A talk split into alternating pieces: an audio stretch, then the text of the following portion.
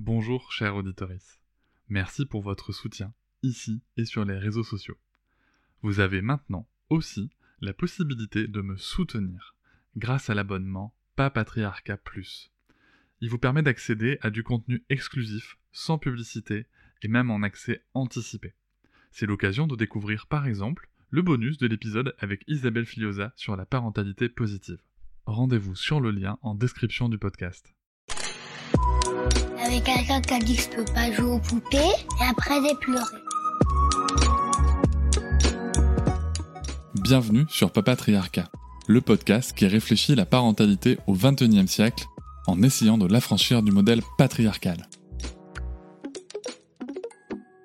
L'éducation positive, c'est un sujet qui agite beaucoup la société, qui agite beaucoup les parents, qui agite beaucoup les politiques, enfin quand ils s'y intéressent, qui agite beaucoup les acteurs et les actrices de, de la vie justement de la petite enfance. C'est un, gros sujet, c'est un, changement de paradigme éducatif qui est important, essentiel. Et qu'en est-il en fait à l'école? Et oui, parce qu'aujourd'hui, on a un petit peu plus de 12 600 000 élèves euh, qui sont euh, scolarisés. Est-ce que c'est applicable déjà et comment est-ce qu'on peut l'appliquer? C'est une question que je me suis vraiment posée. Bien évidemment, je ne suis pas la meilleure personne pour y répondre, mais il se trouve que mon invité du jour est beaucoup mieux placé que moi. Il s'agit de Soline Broadvert-Vessière. Elle est déjà apparue euh, dans ce podcast quand on a parlé du, cheminement. Vous la connaissez, elle est mère, elle est enseignante, elle est autrice. Elle partage ses découvertes, expériences et réflexions en matière d'accompagnement de l'enfant, dans le respect bien sûr des droits de l'enfant. Vous la connaissez sûrement par rapport à, ses réseaux sociaux aussi. Soline s'éveiller sur Instagram et s'éveiller et s'épanouir de manière raisonnée sur, euh, sur Facebook. Elle a, écrit beaucoup de livres. Je vous invite à, à, consulter son site, à consulter son profil pour aller, euh, pour aller découvrir. Ici, on a, on a un vrai coup de cœur pour son livre Je peux te faire un bisou sur le consentement. C'est vraiment, euh, c'est vraiment quelque chose qui nous guide depuis, euh, enfin, qui nous accompagne depuis, ben, je crois que, que Sarah a un an, quelque chose comme ça. Donc ça fait plus de trois ans que ce livre est à nos côtés. Il y en a d'autres qui sont, qui sont vraiment hyper intéressants, notamment sur, sur le fait d'être mère et de prendre soin de soi aussi. Soline écrit les choses avec beaucoup d'exigence et en même temps beaucoup de nuances. Et toujours avec une certaine exigence historique par moment, puisque à la base elle est quand même prof d'histoire géo, mais elle va nous raconter tout ça. Elle va nous raconter tout ça.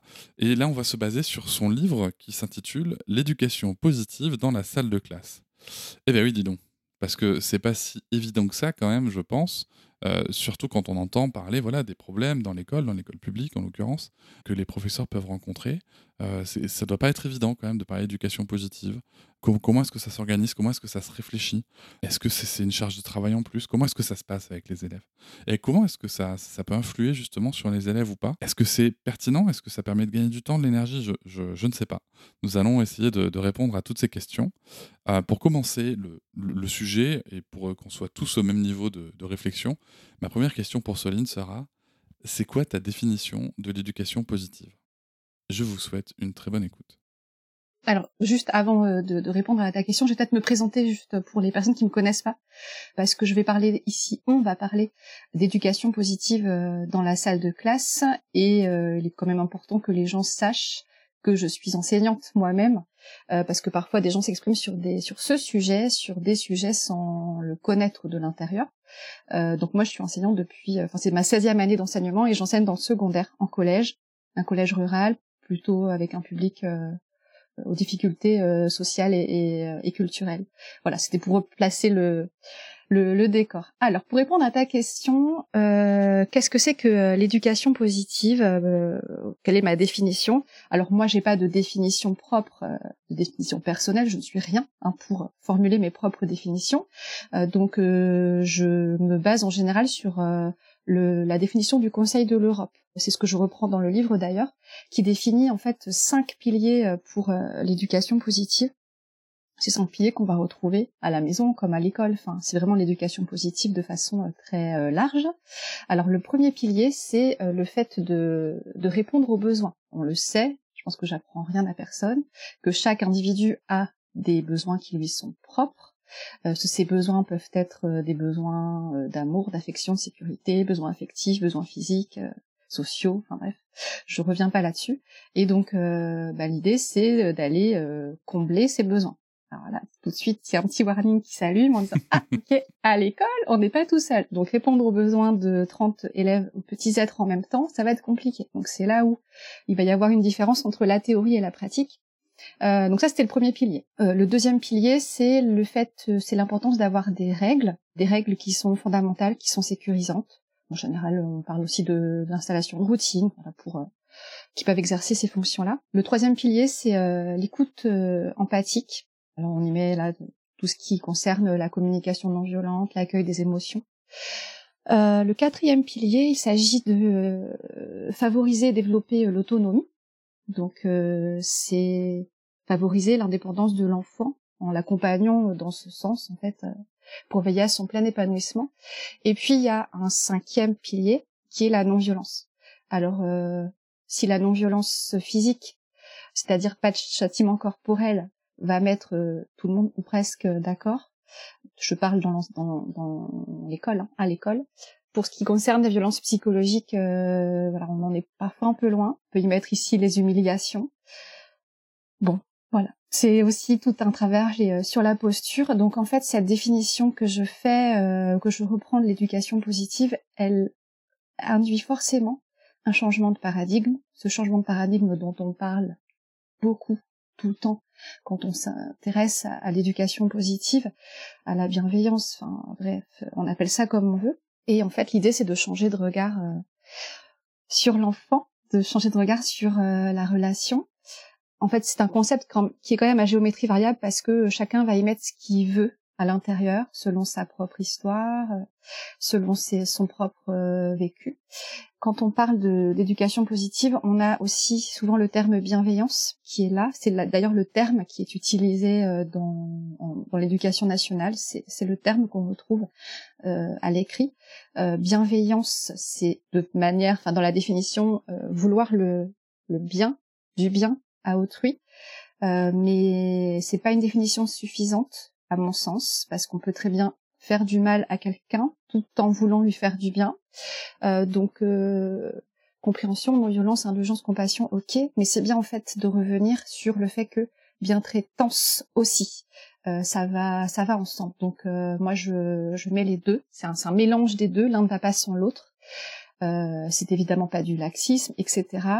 Et euh, il me semblait important aussi de revenir sur une autre chose.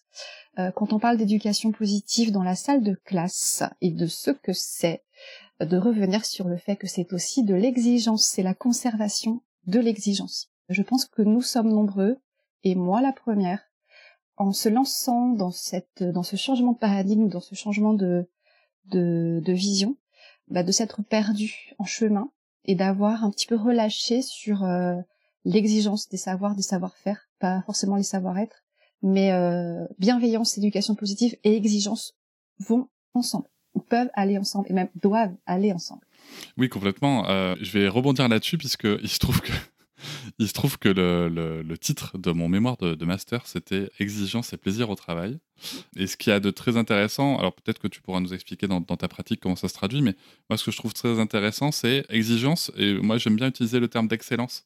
Euh, parce que en fait, à partir du moment où, euh, on arrive aussi à amener, comment dire, l'environnement qui va permettre l'enthousiasme, un petit peu de plaisir quand même dans l'apprentissage, un petit peu de jeu peut-être, je, ne sais pas quels outils tu, peux utiliser exactement, mais c'est vrai qu'on peut viser assez facilement, en tout cas dans les, secteurs que, que, moi j'ai traités, de, des résultats avec une bonne exigence et certaines fois d'excellence.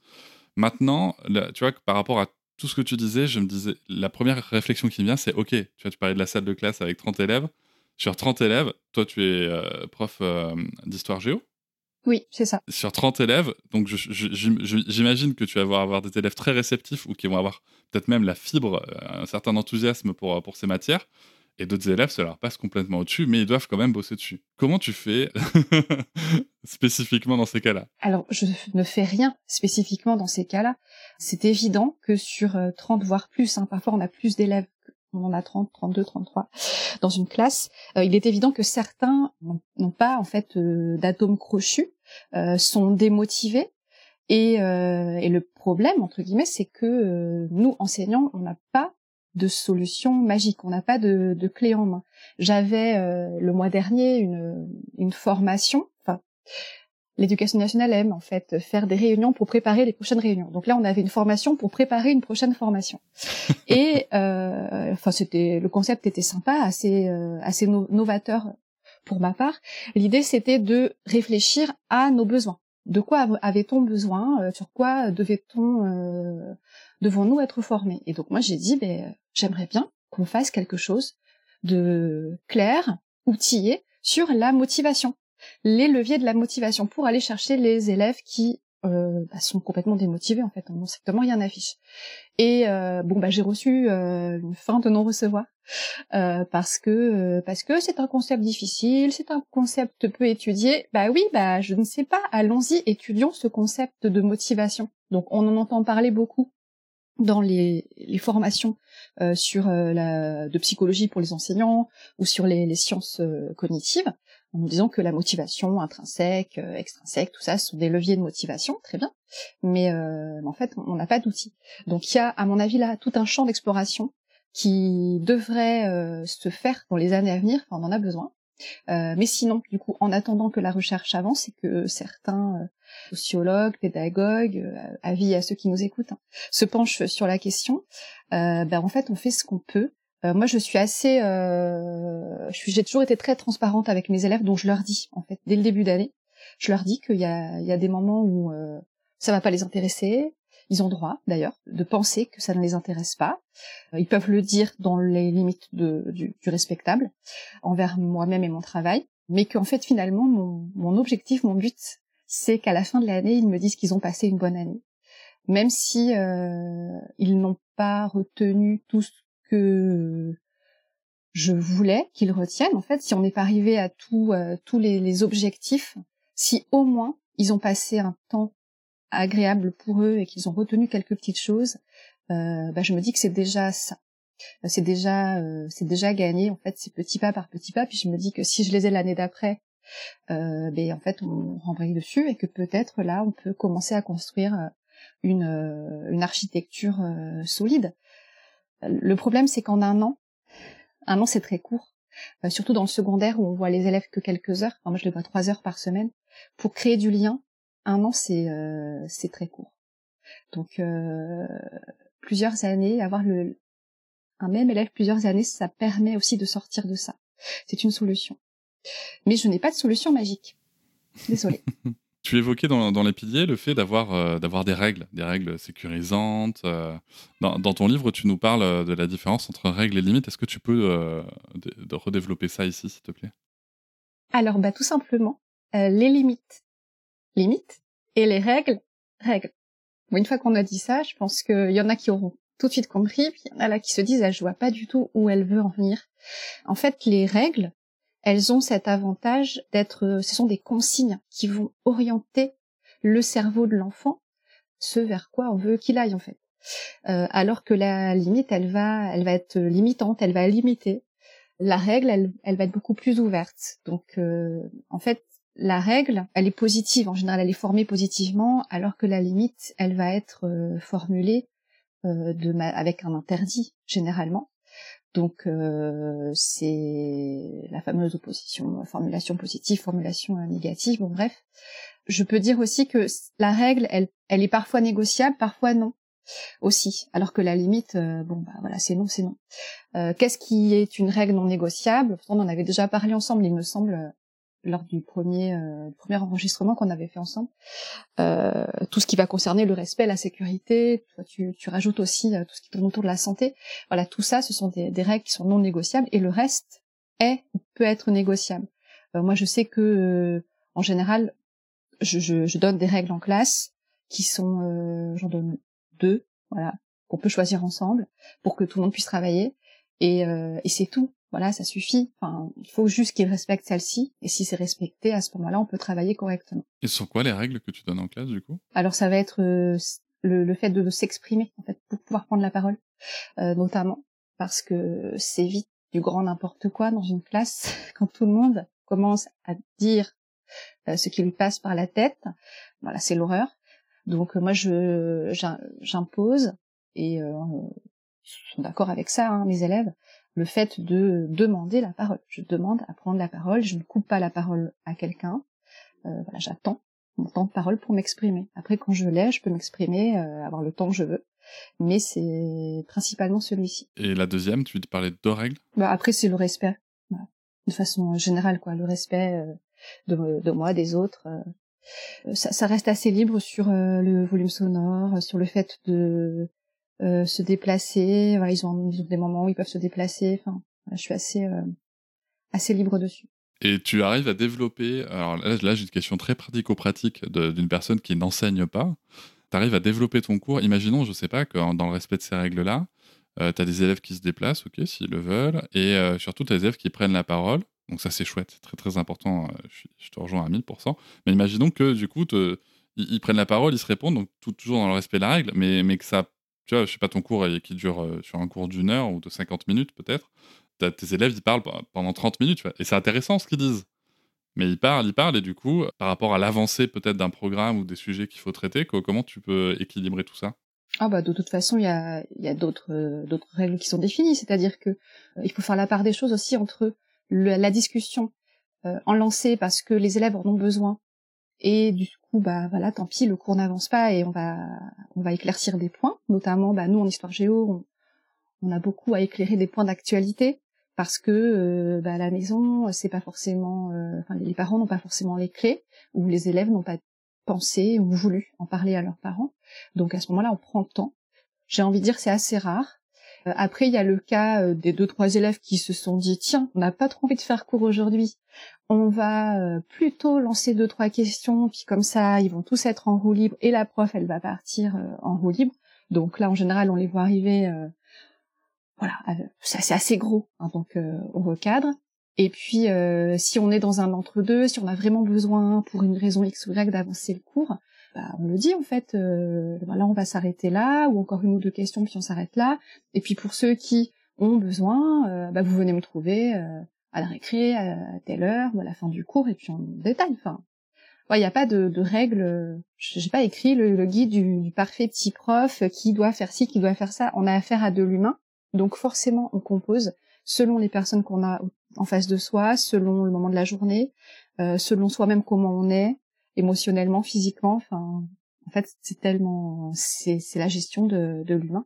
J'y reviendrai d'ailleurs sur la fin, puisque ce serait intéressant de se demander quand même euh, tout, tout, ce que tu développes, que j'aime beaucoup dans ce livre et, euh, qui me donne, qui me donne envie, hein, d'ailleurs, qui, qui, me donne une vraie réflexion, puisque ma fille est, pas instruite euh, à l'école, elle est instruite en famille, mais je me dis, tiens, si ça s'était développé, ça pourrait être intéressant. Mais en effet, c'est de l'humain. Et comme c'est de l'humain, il faut aussi se dire, comme un peu pour les parents, que c'est pas un guide pratique euh, du parfait petit prof. Et puis surtout, euh, on va essayer des trucs, on va rater, on va réussir. Et puis le même truc, on va rater finalement une autre année ou avec un autre élève. Enfin, c'est la vie, quoi. Et euh, ça, c'est important de le, garder à l'esprit. Tu parles de la démarche des 4 C dans ton livre. Est-ce que tu peux la développer, s'il te plaît? Oui. Alors moi, je suis euh, férue des moyens mnémotechniques pour pouvoir faire en sorte que mes élèves retiennent des choses. Et euh, quand j'ai écrit le livre, euh, je me suis dit, tiens, il faut que je trouve un truc pour que les gens se souviennent que c'est un tout. En fait, quand on accompagne un, enfant, un apprenant, c'est un tout. Et donc, j'ai cherché, j'ai cherché, et je voulais montrer que euh, quand on a affaire aux apprentissages, on utilise son cerveau, il commence par un C, son cœur, son corps, et que c'est pris en charge par un cercle, tout un environnement. Donc ces quatre mots, commençant par un C, j'ai appelé ça euh, la démarche du 4C. Bon, enfin, c'est vraiment en toute humilité. Hein. Euh, j'ai pas vocation à inventer de concept. Bah, le cerveau, euh, il est évidemment au service des apprentissages. comment est-ce qu'on peut mémoriser, apprendre quelque chose en étant efficace, en ignorant complètement le mode de fonctionnement de son cerveau? Alors c'est exactement ce que moi j'ai vécu en tant qu'élève. C'est ce que euh, beaucoup, beaucoup, beaucoup d'élèves en France euh, connaissent. En fait, ils savent pas du tout, certains, comment est, leur cerveau déjà euh, physiquement, le, le, néocortex, cerveau limbique, etc. et puis comment s'en servir efficacement, comment faire en sorte qu'il y ait des connexions, comment mémoriser. Donc c'est important en fait de les accompagner là-dedans. Fait des progrès en France. Il y a de plus en plus de formations, des choses qui se, mettent en place là-dessus. Donc euh, ça, c'est plutôt euh, bon signe. Sur le cerveau, il y a une partie que j'ai beaucoup aimée, euh, puisque tu, vas, tu viens démonter quelques neuromythes comme on dit. Et, c'est marrant parce que tu vois, tu, viens quand même démonter de, gros neuromythes, hein, donc il y en a une dizaine. tu viens de dire tout se joue avant X années, donc souvent on dit tout se joue avant 6 ans. Tu viens parler des styles d'apprentissage. Quand on dort, on apprend. Alors celui-là, je l'ai beaucoup aimé parce que je sais pas si tu te rappelles, moi j'étais dans, moi j'ai connu une époque où, où quand j'étais jeune adulte, je crois, en fait, on faisait la, promotion de du fait d'écouter des langues, des cours de langue en, dormant, tu vois, euh, pour apprendre à parler une autre langue. Euh, chose que j'avais essayé et ça qui n'a jamais marché. et j'ai trouvé ça très drôle et c'est vrai que tu expliques, euh, tu expliques sur cet exemple-là que je prends, que en effet, bien sûr que le sommeil a un rôle dans la réorganisation des informations, mais que c'est pas spécifiquement à ce moment-là qu'on apprend. Et j'aime bien aussi que quand on veut, on peut. Le fait de revenir sur un petit peu cette phrase cette un petit peu fausse phrase motivationnelle euh, qui, qui, fait souvent beaucoup plus de tort, je pense, que ce soit. Euh, moi, je l'ai beaucoup connu en entreprise et je, je, suppose que toi, peut-être que tu connais des collègues hein, aussi qui, qui disent à des élèves Non, mais écoute, si tu n'y arrives pas, c'est que tu veux pas en fait. Oui, oui, bah certainement que j'ai des collègues dans ce cas. Euh, cette phrase, euh, j'avais une élève qui me l'avait proposée pour euh, qu'elle soit affichée dans ma salle de classe affichage, j'ai un panneau, encouragement, etc. Puis c'est vrai que j'aime bien les mettre à contribution. Donc j'aurais dit si vous avez des petites phrases un peu sympas pour vous booster. Euh, et elle m'avait dit ça. Quand on veut, on peut. Bah non, désolé. En fait, donc je lui ai expliqué pourquoi. Euh, parce que bah non, tout le monde, tout le monde ne peut pas justement. Et ça peut faire plus de mal que de bien. Mais effectivement, les neuromythes euh, ont la vie dure, hein, et en particulier ceux-là. Ils sont nés d'une d'une sursimplification à outrance euh, de la vulgarisation. Euh, je tombe aussi dans ces travers, euh, comme beaucoup, hein, parfois, pour, pour aller vite, pour simplifier. mais c'est important voilà, de remettre quand même les choses, les pendules à l'heure. Je pense notamment au profil. Quand on parle de profil visuel, auditif, kinesthésique, euh, j'ai beaucoup beaucoup de collègues qui font encore ça, des questionnaires aux élèves pour déterminer quel est leur profil.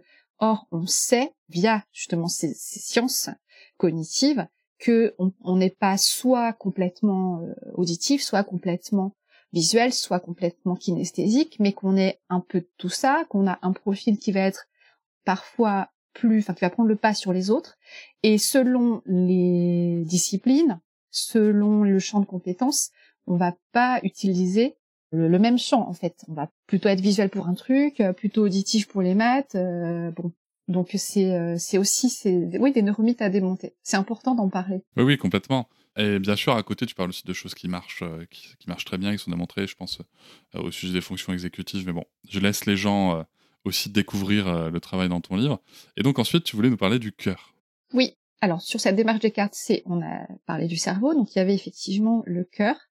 Euh, moi, j'ai toujours entendu parler euh, cette expression, il faut apprendre par cœur, mais finalement assez peu. On m'avait expliqué ou on m'a expliqué qu'il fallait apprendre avec le cœur. Et en fait, je trouve que c'est ça résume assez bien ce que j'entends par là. Euh, quand on est bien dans ses émotions, hein, j'entends. Ben, en fait, on peut tout à fait, enfin, on est dans de bonnes dispositions pour apprendre. Je développe pas forcément parce que je pense que tout le monde aura compris que des émotions qui sont plutôt euh, agréables vont favoriser l'apprentissage, alors que des émotions désagréables qui nous mettent dans un état de stress important, euh, bah, ça vient bloquer euh, certains circuits neuronaux et donc ça peut bloquer l'apprentissage.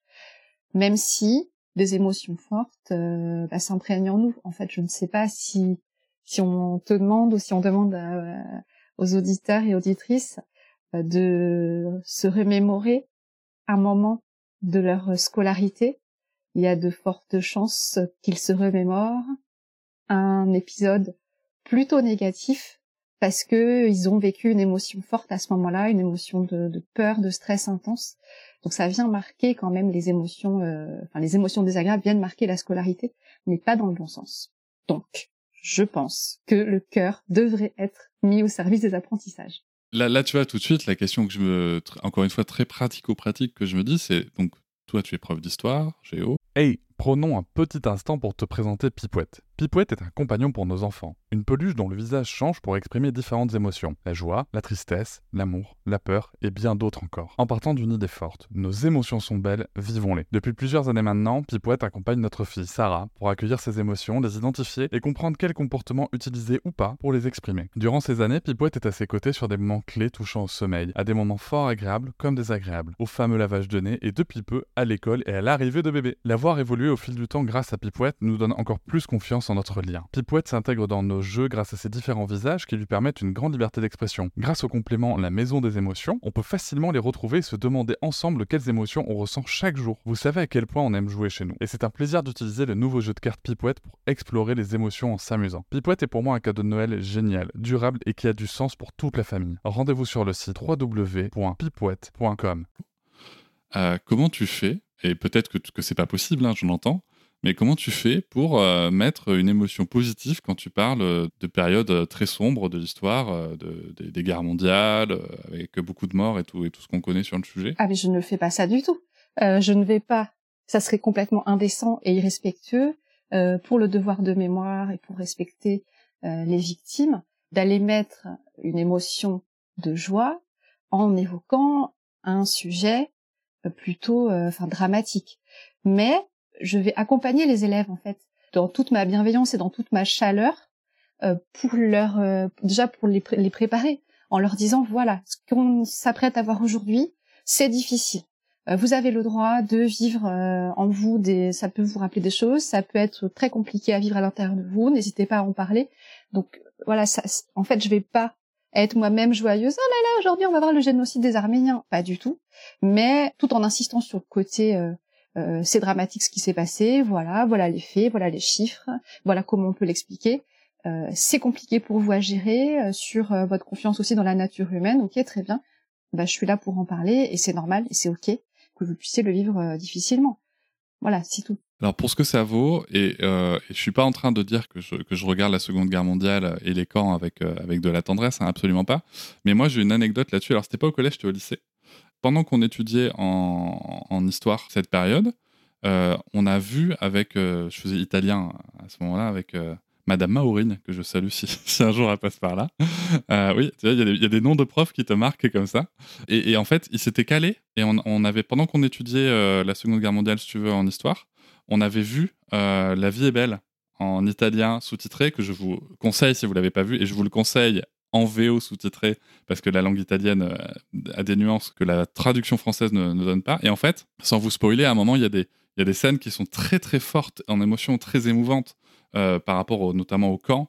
Et, c'est vrai que moi, je me rappelle très bien de m'être dit, ok, je veux en apprendre plus sur ces situations, aussi dures soient-elles, tu vois. Et, euh, et, je, trouvais que cette dynamique-là était très intéressante, tu vois, de croiser avec les matières, avec des sujets, avec des supports culturels. J'avais trouvé ça hyper intéressant comme façon de faire. Oui, là, c'est jouer sur l'émotionnel pour aller euh, susciter un intérêt. Pourquoi pas? Ça se tient. C'est vrai que c'est un film euh, émouvant au possible. Je pense que je ne sais pas combien de fois je l'ai vu. J'ai toujours pleuré en le voyant. Après, je pleure assez facilement aussi, mais euh, c'est oui, c'est un film qui est très très émouvant. Je suis d'accord.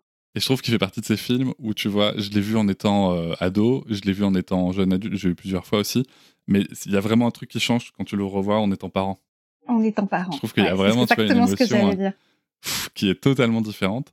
Il y a d'autres films euh, qui, me font ça, mais bon, je, ne veux pas euh, te casser dans ton élan non plus. Le troisième, c'est le corps. Donc cerveau, cœur et corps, sans transition aucune avec ce qu'on vient de dire. Donc le corps aussi peut être au service des apprentissages. Donc là c'est pareil. Enfin, j'enfonce des portes ouvertes. Il est évident que on peut pas décemment croire que notre tête fonctionne correctement euh, si l'on ne prend pas soin de son corps. Euh, et c'est vrai que moi je le vois au quotidien avec des ados qui vont être euh, pris par par des écrans jusque tard le soir, qui dorment très peu, qui vont dormir du coup en classe. ça c'est vraiment un phénomène que je que je trouve qui s'étend sur ces, ces dernières années euh, manger sainement, boire de l'eau. Euh, il faut euh, être éloigné des écrans, apprendre peut-être à oxygéner son cerveau en respirant. Voilà, c'est prendre soin de son corps de manière générale, faire un petit peu de sport. Donc ça peut être très très injonctif, là ce que je suis en train de dire, mais ça ça fait partie de des règles de base du, du bien-être en fait. Essayer autant que faire se peut de, faire en sorte que son corps soit disposé aux, apprentissages. Tu nous parlais tout à l'heure du fait que les élèves peuvent se déplacer dans la salle de classe. C'est vrai qu'aujourd'hui, euh, alors moi forcément je m'intéresse aussi à, sûrement à des enfants plus petits euh, de par l'âge de ma fille, mais euh, aujourd'hui est-ce que rester assis sur une chaise comme ça, même aux, âges du, collège, c'est quelque chose qui est, qui est facile? Est-ce que moi je me rappelle très bien, hein, ça c'est vraiment un souvenir que j'ai avec l'école qui est compliqué c'est le fait que euh, je, je, tenais pas en place sur la chaise. Quoi. C'est pas que ça m'intéressait pas, c'est qu'à un moment, en fait, fallait que je bouge. Et ça, c'est une vraie difficulté que j'ai, que j'ai, connue. Et est-ce que ce sont des choses qui évoluent aujourd'hui dans l'école? Alors, peut-être toi dans ta salle, mais est-ce que de manière globale, c'est quelque chose qui évolue? Je ne peux pas répondre à cette question parce que ça reste. Euh, euh j'ai, pas la connaissance en fait pour savoir s'il y a des études sur le sujet. Euh, et donc ma réponse, elle serait que de manière empirique, donc forcément biaisée. Euh, donc là, je vais être honnête, hein, euh, je peux pas répondre euh, là. Toutefois, ce que j'observe de façon empirique, donc encore une fois, ça reste biaisé, donc je prends des gros, gros, gros gants. Euh, j'observe que de, de plus en plus, en fait, on a des, des enseignants qui se tournent vers des méthodes d'enseignement mixtes, alors pseudo-flexibles ou je ne sais quoi. Enfin après, ça pour des noms, évidemment, parce qu'il faut tout théoriser. C'est assez varié. Alors moi, quand je te dis qu'il se déplace, il se déplace à des moments précis où en fait, euh, il y a des moments où c'est pas possible de se déplacer. Euh, quand je, quand c'est moi qui prends la parole pour faire une reprise magistrale où je leur dis attention, euh, là c'est attention, on est dans le rouge, vous êtes cinq minutes concentrés sur ma parole. Évidemment, personne ne se déplace. Il y a, d'autres moments où je leur dis voilà, maintenant vous êtes en, en travaux d'équipe, ou en travaux de ceci, en travaux de cela. Vous vous déplacez dans la classe pour utiliser le matériel comme vous voulez. Et puis voilà, ça reste quand même encadré par euh, par des règles, mais euh, je, je, pense que ça change, je pense que ça bouge.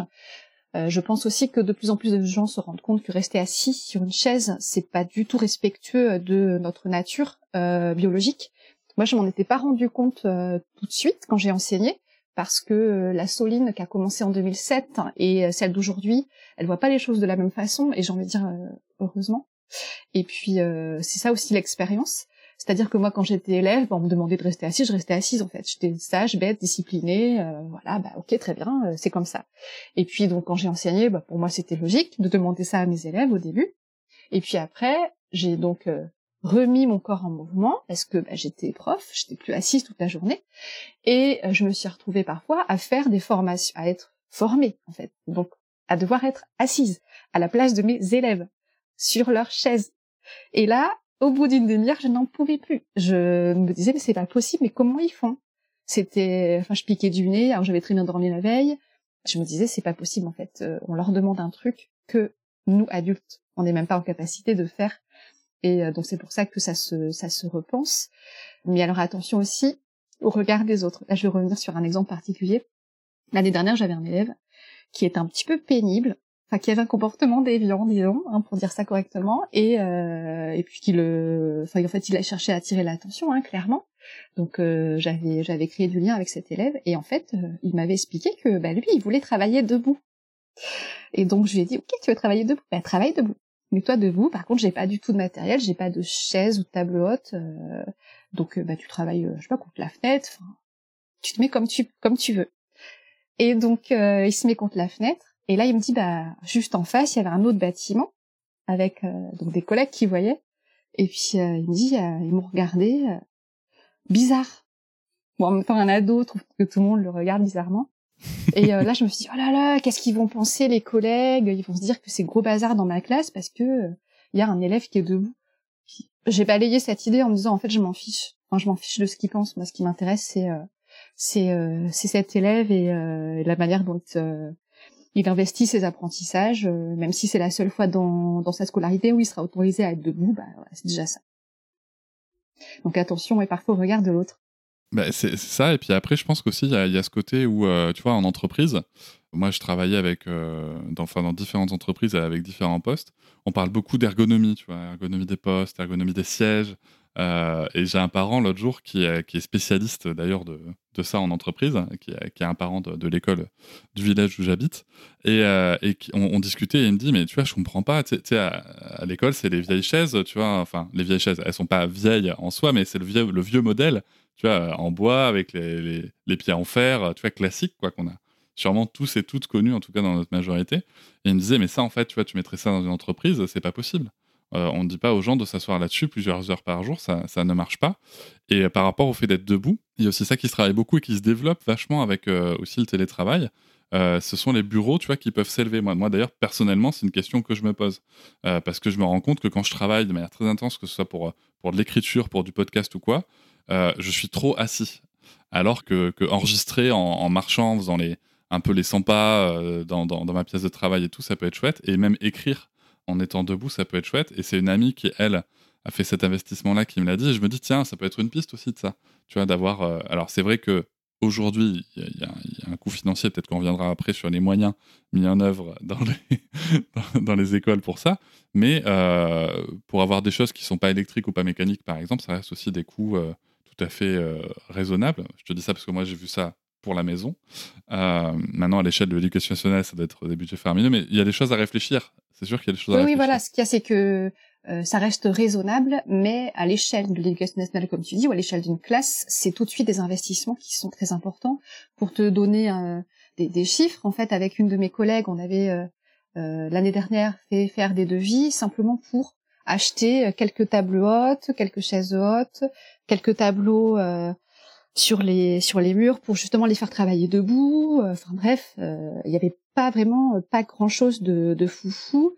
On était sur quelque chose de l'ordre de 5000 euros euh, parce que le mobilier pour l'école euh, doit obéir à des normes particulières que, qui ne sont pas les, mêmes normes que la que la maison. Donc les coûts, les prix sont énormes. Euh, donc je je dis pas que c'est pas justifié, tout est compliqué. Donc résultat, bah, ces chaises, ces tables, ces trucs, on les a pas eu. On va les redemander cette année, mais euh, mais il y a, y a, très peu d'argent. Et j'ai envie de dire que beaucoup d'enseignants aussi qui se qui se lancent dans ça, là-dedans. Euh, moi, j'en vois hein, sur Insta. Euh, c'est des choses qui payent eux-mêmes. Enfin, on en est là, quoi. C'est euh, c'est dramatique de se dire que euh, c'est sur des fonds personnels pour pouvoir aller travailler. Quel métier, dans quel métier on finance soi-même son matériel?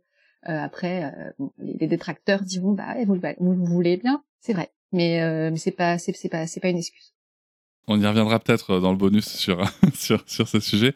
Je profite de dire aussi à notre auditoire que si, si vous souhaitez réagir à, à, ce que je peux dire, à ce que Soline peut dire, ou si vous avez peut-être des questions sur, sur tous ces sujets-là, vous pouvez laisser un audio sur le lien de SpeakPipe, qui est sur l'outil SpeakPipe, qui est en, description du podcast. Et euh, n'hésitez pas, je fournirai, ou peut-être qu'on fournira une réponse directement dans le podcast.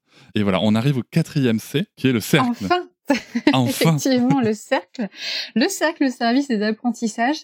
Donc tout ça pour dire que euh, quand on parle euh, d'apprentissage, éducation positive, enfin tout ce qui va mettre l'élève dans de bonnes dispositions, eh bien il y a tout son environnement, en fait toutes les personnes qui sont autour de lui et évidemment, ça va être euh, l'enseignant, l'enseignante, mais ça peut être aussi toutes les personnes qui sont avec lui au quotidien dans la classe, donc euh, bah, ses camarades. Hein. Ça peut être les adultes aussi qui sont dans la cour. Euh, euh et puis ça, ça peut être les parents également, ou euh, le responsable qui, qui a charge de l'enfant.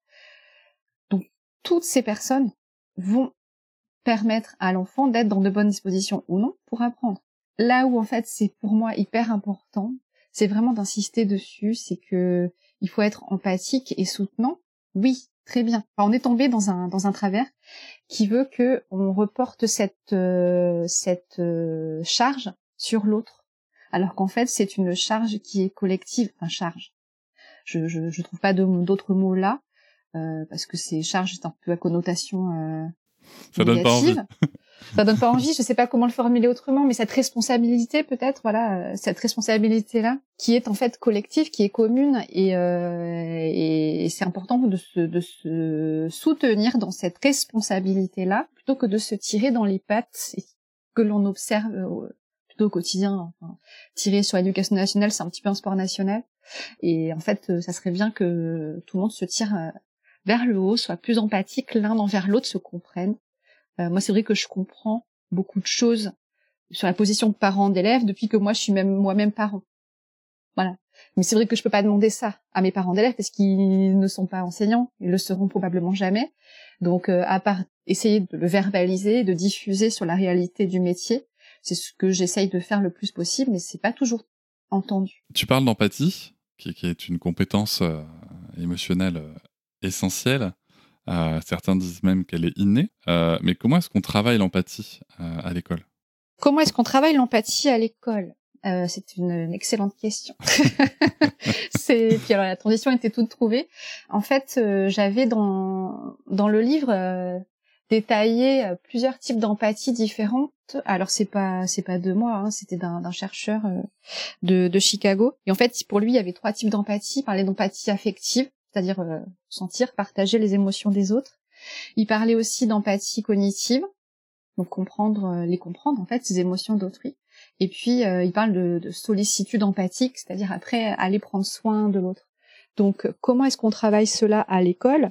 Euh, Des outils, il y en a plein. Il suffit d'aller sur votre meilleur ami, euh, un moteur de recherche, vous tapez outils pour cultiver l'empathie, il y a plein, plein, plein de petits trucs, des petits jeux, quels que soient les âges. Ça, il y en a plein. Mais, à mon avis, on devrait déjà commencer par soi-même être empathique, c'est-à-dire montrer l'exemple. Sans exemplarité, ça on en a déjà parlé 50 000 fois, on ne demande pas aux gens d'être parfaits, mais c'est-à-dire que si moi je suis empathique avec mes élèves, j'ai quand même une forte chance de faire en sorte que eux-mêmes soient empathiques envers moi et soient empathiques entre eux, en retour. Et donc c'est là où, moi j'avais adoré le livre de, Catherine Guéguen, Heureux d'apprendre à l'école. Euh, c'est un livre qu'elle a écrit, je sais plus, il y a quelques années maintenant, hein, et, euh, et, en fait, dans ce livre, elle, elle insistait beaucoup là-dessus. Enfin, insistait beaucoup. Je sais pas si elle insistait beaucoup, mais en tout cas, c'est ce que j'ai retenu. Euh, preuve que j'en avais besoin. Où elle disait que, en fait, on demande aux, enseignants d'être empathiques avec leurs élèves, et c'est tout à fait euh, juste et, euh, et normal. Mais pour être empathique, il faut soi-même recevoir de l'empathie. Et là, en fait, vous me voyez arriver avec mes gros sabots. D'où le fait de demander aux, gens d'être aussi empathiques et comprendre euh, les enseignants. Alors on leur demande pas d'aller jusqu'à prendre soin d'eux, quand même, mais euh, mais au moins euh, sentir, partager leurs émotions et les comprendre pour que on soit dans une relation mutuelle en fait, que tout le monde soit soit empathique l'un envers l'autre, parce que ce n'est pas la hiérarchie qui est empathique. Donc là, je sors pas du devoir de réserve quand je dis ça, parce que ça reste euh, un fait établi. Donc dans l'éducation nationale, on est sur une autorité qui est verticale, euh, une autorité descendante. Bon voilà, on est fonctionnaire, donc euh, c'est comme ça. Hein, on l'a choisi aussi. Mais par contre, il n'y a pas du tout ou quasiment pas d'empathie, de, de, de, soutien.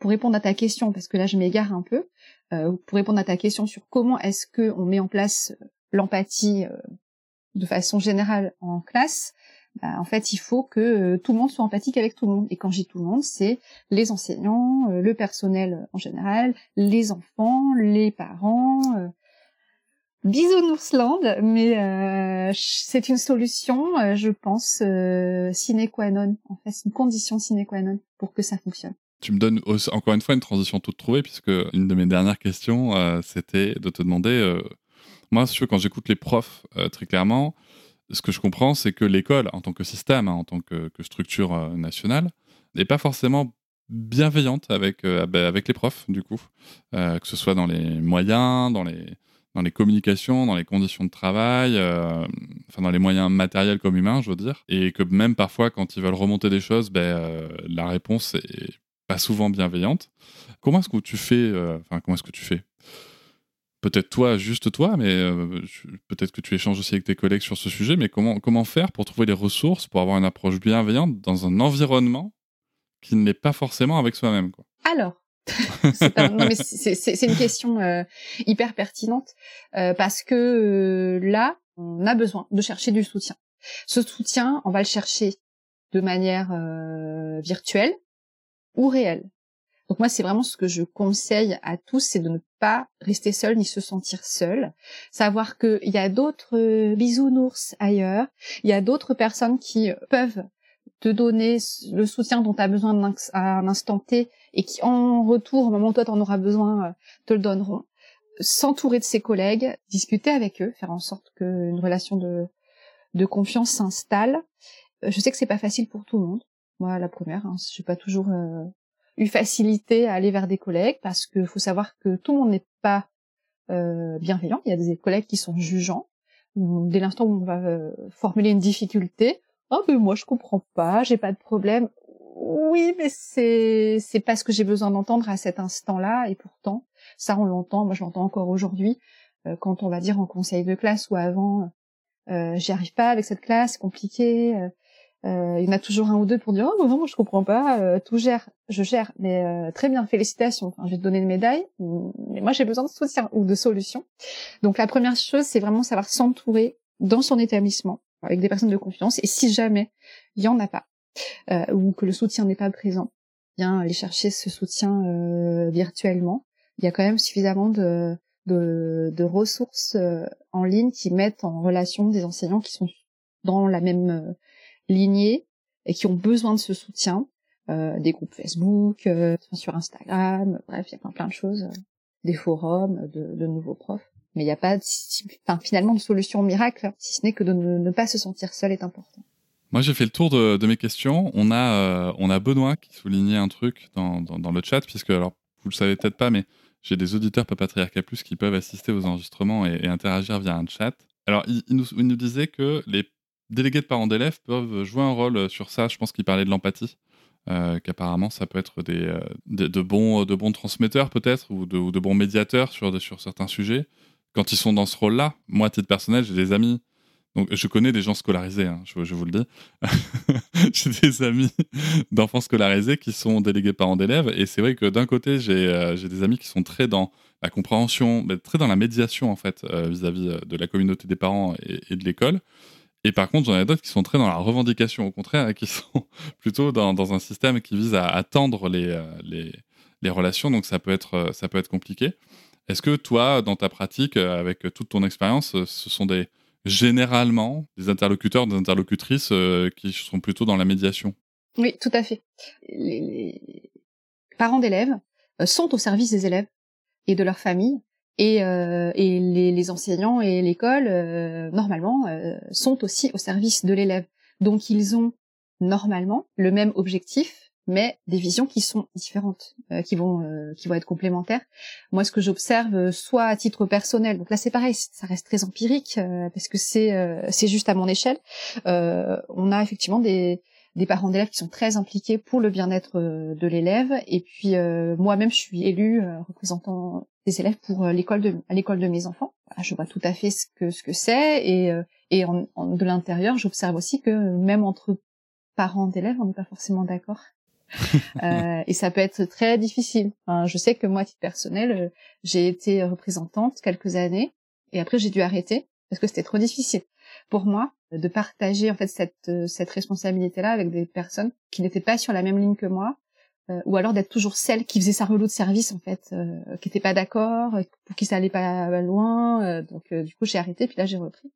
Mais je, je pense qu'effectivement les parents d'élèves sont ont tout à fait leur place, leur rôle au sein de, de l'école pour défendre les enfants. Et une dernière question aussi de Benoît qui m'écrit qu'est-ce que Soline pense de la nefle de l'éducation nationale et est-ce qu'elle en a ne serait-ce qu'entendu parler? pas du tout, je ne connais pas. Je ne sais pas. Qu'est-ce Bon, on va chercher? Qu'est-ce que c'est que la nefle? je, je ne sais pas. Je connais la nefle, le, le fruit, mais je, je, ne sais pas. Je, il me semble même ne jamais avoir entendu Au début, j'ai cru qu'il parlait de la banque. Euh, J'avais mal lu. Ah, notre école, faisons-la ensemble. Ouais, je suis tombé là-dessus aussi. Après, je, ça, si ça se trouve, j'en ai entendu parler, on le met en place, mais ça, ça porte pas ce nom-là. Enfin, Ouais, peut-être euh, qu'en interne. Il y a tellement de noms et tellement de tiroirs euh, pour tout qu'il y a des chances que ce soit quelque chose qu'on dont on parle et dont on ait entendu parler ou même qu'on mette en place, et, mais on l'appelle pas comme ça. En tout cas, merci beaucoup, Soline, pour, euh, bah, pour cet épisode et puis pour ton chouette livre, L'éducation positive dans la salle de classe, qui est préfacé bah, par Olivier Morel, euh, que, que j'aime beaucoup, et paru chez Deboc. Et merci beaucoup et on se retrouve très bientôt. Salut. À bientôt. Je vous remercie de m'avoir écouté. Je vous invite à vous abonner au podcast sur votre plateforme préférée et à me retrouver sur Instagram, TikTok, Facebook et sur le blog papatriarca.fr. À bientôt!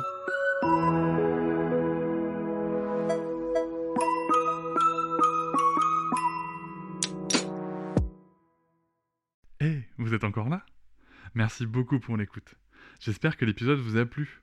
N'hésitez pas à vous abonner, à noter et à commenter le podcast dans votre application préférée, comme Apple Podcast, Podcast Addict ou encore Castbox. Vous pouvez par exemple faire comme Springfove qui écrivait sur Apple Podcast Super podcast à écouter sans modération. Merci Cédric. Ces notes et commentaires, c'est peut-être un détail pour vous, mais pour moi, ça veut dire beaucoup. À bientôt.